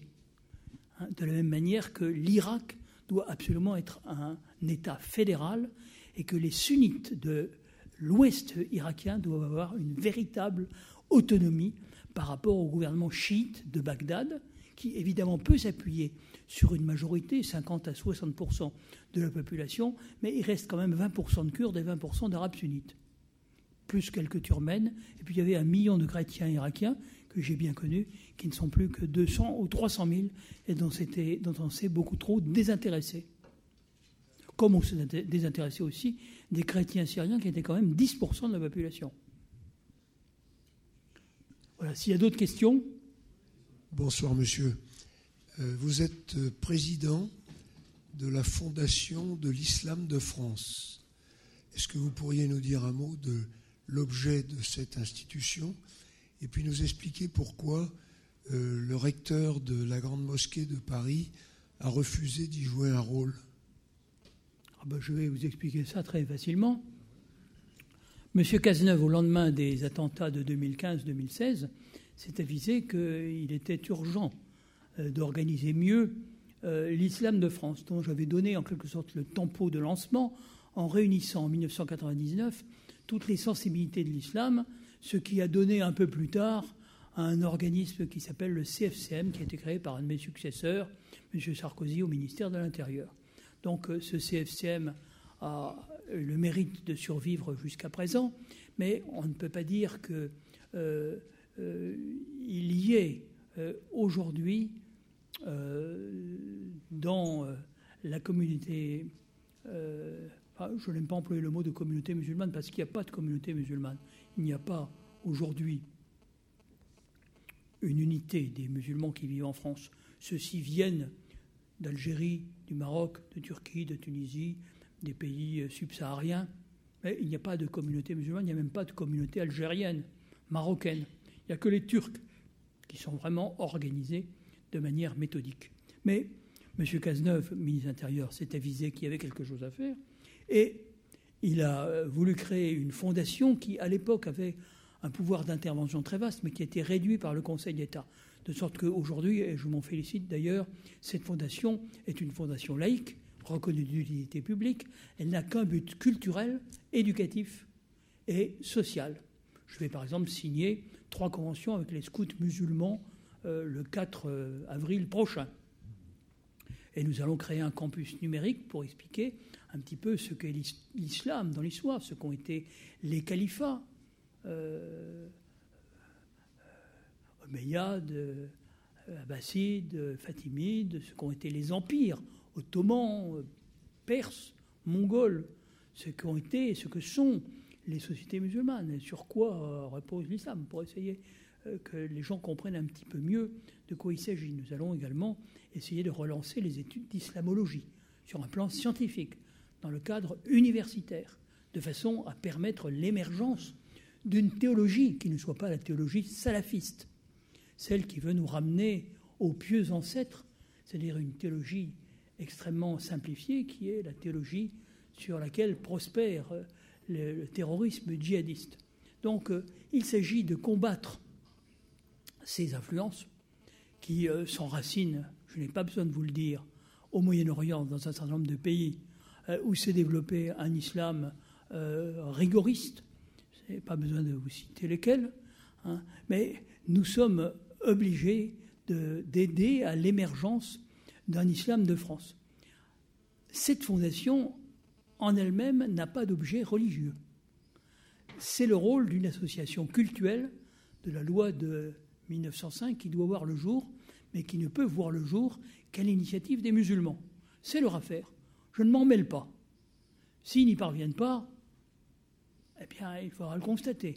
Et le gouvernement, qui verra le jour inévitablement, d'ici deux mois, prendra ses responsabilités. Mais moi, je me borne à faire vivre cette fondation qui avait été créée en 2005 par M. de Villepin, qui n'avait jamais rien fait, dont le conseil d'administration s'était réuni deux fois, mais aucune décision n'avait été prise. Je peux vous dire que j'ai tenu cet après-midi la quatrième réunion du conseil d'administration et le, conseil d'orientation, qui est composé d'islamologues, de, d'experts de différentes sortes, qui est paritaire. Il y a presque autant de femmes que d'hommes pas tout à fait autant, mais enfin, euh, ça tient aussi à certaines formes de euh, sa désignation. Euh, conseil d'orientation vient d'élire cet après-midi son président, qui s'appelle M. Sadek Beloussif, qui est un médecin, directeur du, service d'anesthésie-réanimation de, de l'hôpital Avicenne de Bobigny donc quelqu'un de très respecté, membre du Conseil national de déontologie médicale, euh, et c'est lui donc qui a pris la responsabilité de ce Conseil d'orientation, qui est un organe consultatif, ce qu'avait refusé euh, M. Dalil Boubeker, le recteur de la mosquée de Paris, après avoir d'abord accepté quand M. Cazeneuve le lui avait offert, puis être revenu sur son acceptation, avoir cédé à nouveau quand je l'avais invité à déjeuner, puis c'est à nouveau euh, dérobé de sorte qu'il fallait bien en prendre son parti et lui désigner un successeur. Ah, euh, même pas un successeur, puisqu'il n'a pas pris ses fonctions, désigner un président euh, à, cette, euh, à, ce conseil d'orientation. Donc là sont réunies diverses sensibilités et des gens de grande qualité. Je peux vous dire que ce sont des chercheurs, des universitaires, des médecins, des hommes et des femmes tout à fait méritants et dont j'espère qu'ils feront jaillir la flamme d'un islam euh, euh, compatible avec la République, d'un islam euh, des Lumières, d'un islam ouvert à la modernité et qui peut-être suscitera des émules dans d'autres pays. En tout cas, beaucoup de gens attendent que de l'islam sunnite, qui est le nôtre, parce que la plupart des musulmans en France sont des maghrébins, en dehors des Turcs. Les maghrébins sont malékites, les Turcs anéphites, mais ils sont tous sunnites. Et il est important que du monde sunnite puisse surgir, c'est très difficile parce qu'il n'y a pas de clergé dans le sunnisme, puisse surgir euh, euh, un islam de progrès, pour aller vite. Voilà, j'espère avoir satisfait à votre curiosité. Je peux vous dire que nous avons déjà beaucoup travaillé et beaucoup avancé sur de nombreux chantiers. Euh, bonsoir, Monsieur Chevènement. Donc, c'était vraiment un exposé passionnant. une question peut-être pour élargir ce sujet au thème de la laïcité. Euh, il y a à peu près un an, donc, euh, euh, les responsables de notre association ont eu la très bonne idée d'inviter Gilles Kepel, qui, à l'occasion de la sortie de son avant-dernier livre, nous avait donné une conférence assez passionnante. Il vient de donner un interview dans Le Figaro il y a de cela deux à trois jours, à l'occasion des attentats de Londres. Un interview dans lequel il disait, de façon assez brutale, hein, que ces attentats démontrent une chose, c'est qu'on a souvent, en tout cas dans une certaine presse, disons, fait, porter à la laïcité française, qu'on appelle parfois le, laïcisme, un chapeau trop large euh, dans la responsabilité de certains événements en France ou d'un certain communautarisme. Donc déjà, êtes-vous en résonance avec ces propos? Et si vous aviez peut-être un message à faire passer à notre futur président, s'il veut être un bon président en termes de gestion de la laïcité, est-ce qu'il faut faire bouger des lignes, faire quelque chose, affirmer ou réaffirmer certains vous avez tout à fait raison. L'habitude s'est prise en France, mais c'est une habitude généralisée de critiquer tout ce qui est français. La laïcité, c'est français, c'est vraiment une spécificité française, ce qui n'est d'ailleurs pas tout à fait exact. Hein. Donc c'est mauvais. Et c'est un article qu'on ne peut pas euh, présenter à l'exportation. Euh, et à la limite, c'est l'équivalent de l'athéisme. Un directeur de recherche du CNRS, M. Sébastien Rocher, a même dit que la religion de la France, avec la laïcité, c'était l'athéisme. Ce qui est une aberration. Car euh, la, laïcité, c'est la, la proclamation de la liberté de conscience, de la liberté de culte. C'est la garantie de la paix civile c'est l'idée que la laïcité va de pair avec la citoyenneté, qu'elle définit un espace commun où chacun est invité à faire l'économie de la révélation qui lui est propre pour utiliser une argumentation qui soit autant que possible raisonnée. C'est le rôle de l'école. Le mot laïque est apparu avec l'école laïque dans les lois de 1881-84. Donc, euh, cette définition sobre de la laïcité comme étant à la fois un élément de concorde politique, de paix civile, en même temps une valeur d'émancipation qui fait appel à la raison naturelle de chacun, quelle que soit sa religion. Et euh, la religion n'interdit pas euh, la raison. Thomas d'Aquin est un grand rationaliste. Hein, il y en a d'autres.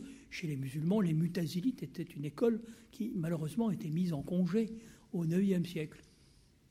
Bon, mais on peut trouver dans l'islam euh, toutes sortes de variantes. Et je pense que la, bonne idée, c'est que l'islam est plutôt une mosaïque, comme l'a dit un chercheur américain qui s'appelle Suleiman Mourad. C'est une mosaïque hein, de sensibilité, d'interprétation, hein, et ce n'est pas du tout comme on tend à nous le faire croire. Euh, une, un, cadre simple et rigide qui euh, s'imposerait, ça c'est la version où habite salafiste, mais ce n'est pas la réalité de l'islam historique. Donc par l'histoire, on peut faire comprendre beaucoup mieux ce qu'est l'islam.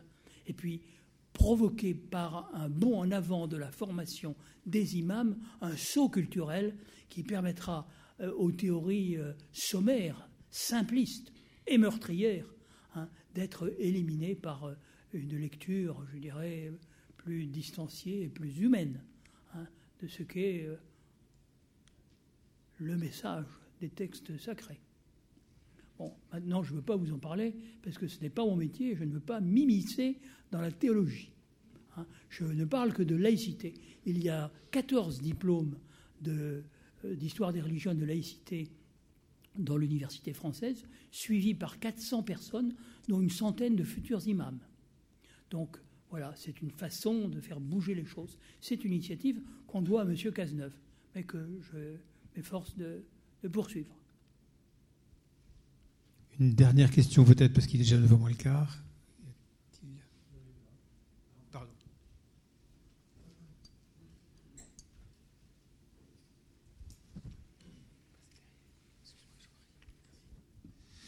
Oui, bonsoir Monsieur Chevènement. Euh, que pensez-vous euh, de l'efficacité ou de la faisabilité des mesures de protectionnisme sélectif qui sont avancées par certains partis ou certains candidats à la présidentielle ou qui de la faisabilité de... La faisabilité ou de l'efficacité potentielle euh, des mesures de protectionnisme sélectif ah, du protectionnisme. qui ont été avancées par certains candidats dernièrement Vous savez, je n'ai pas de théorie. je m'efforce d'ailleurs d'en avoir le moins possible. Euh, je m'efforce d'être pragmatique. Je pense que nous serons amenés à répondre à des secousses par des politiques adaptées. Il y a plusieurs formes de protectionnisme. Il y a le protectionnisme par les droits de douane, je n'y crois pas.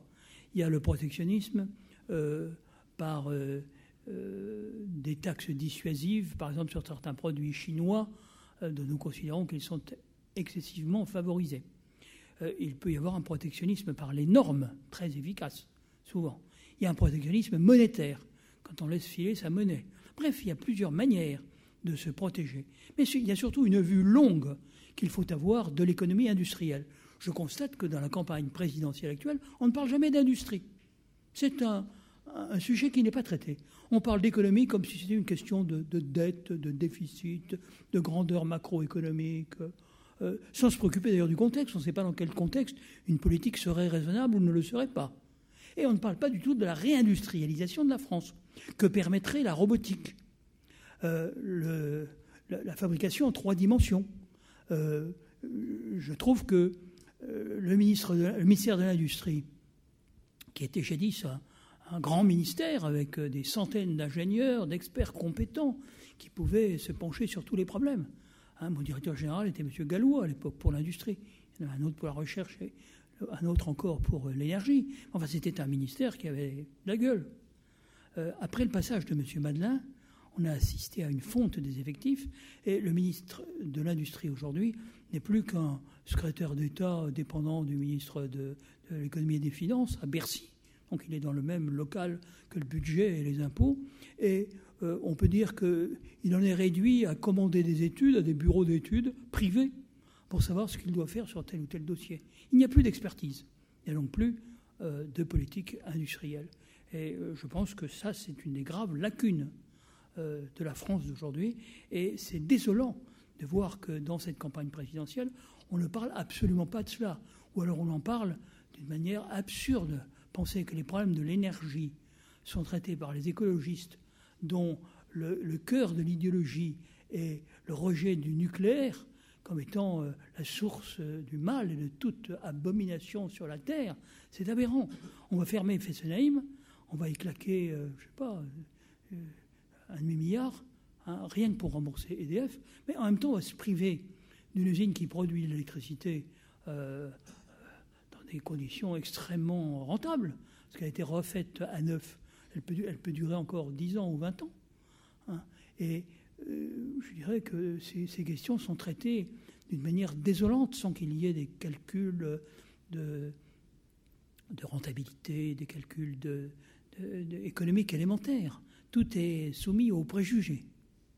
Mais la France euh, est, gouvernée par le préjugé, par des idées euh, extrêmement sommaires imposé par un système médiatique qui lui-même est profondément déculturé, à l'image d'ailleurs de la plupart des hommes politiques, de sorte que on peut faire gober à l'opinion à peu près n'importe quoi, et qu'ensuite cela devient vérité d'évangile, et on met en œuvre des politiques qui répondent simplement à des critères d'opinion publique. On fait un sondage, êtes-vous pour ou contre? Ils sont pour, on fait ça. Mais où est la logique? Où est la pédagogie? Où est l'appel à la conscience civique? Hein, Quelquefois, je me le demande. Hein. et quelle décision reste prise à l'aune de l'intérêt national? À l'aune même de l'intérêt européen ou de l'intérêt de l'humanité hein. euh, je, considère quand même que euh, rarement le débat a été aussi euh, pauvre, aussi anesthésié qu'il l'est aujourd'hui. Merci beaucoup.